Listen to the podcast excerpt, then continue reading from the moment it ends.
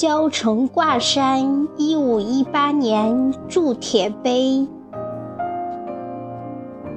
作者：早春二月。朗诵：响铃。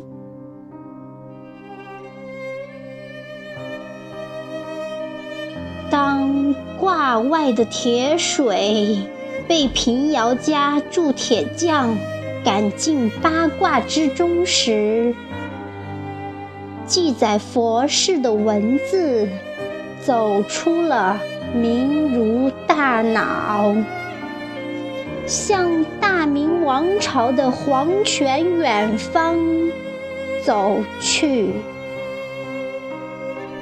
晋商们却在当代的键盘上跳跃，为叫人补课，图谋着让千年古柏走上天道。卦象的山形有了再也不会缺铁的牙齿。